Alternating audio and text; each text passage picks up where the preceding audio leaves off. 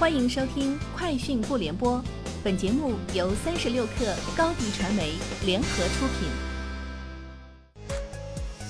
网罗新商业领域全天最热消息，欢迎收听《快讯不联播》。今天是二零二零年七月八号。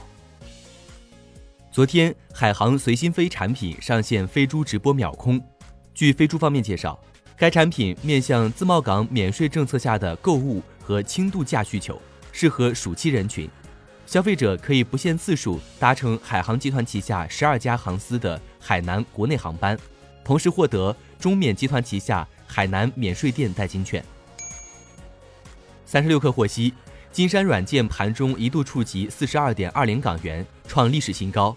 截至发稿，金山软件涨百分之九点三八，报四十二点零零港元，总市值为五百七十六点五五亿港元。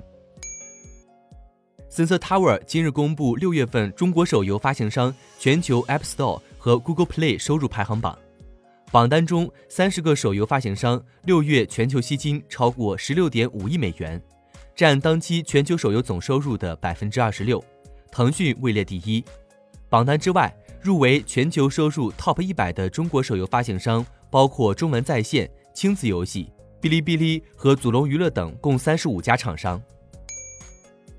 日前，滴滴出行与央行数字货币研究所正式达成战略合作，共同研究探索数字人民币在智慧出行领域的场景创新和应用。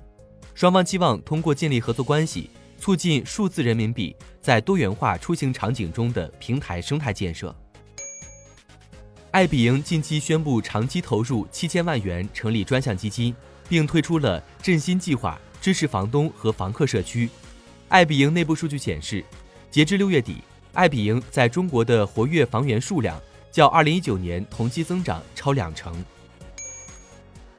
据外媒报道，今天苹果公司 iOS 十四测试版系统中的部分代码表明，苹果正在开发一项功能，Apple Pay 中或许会加入二维码支付。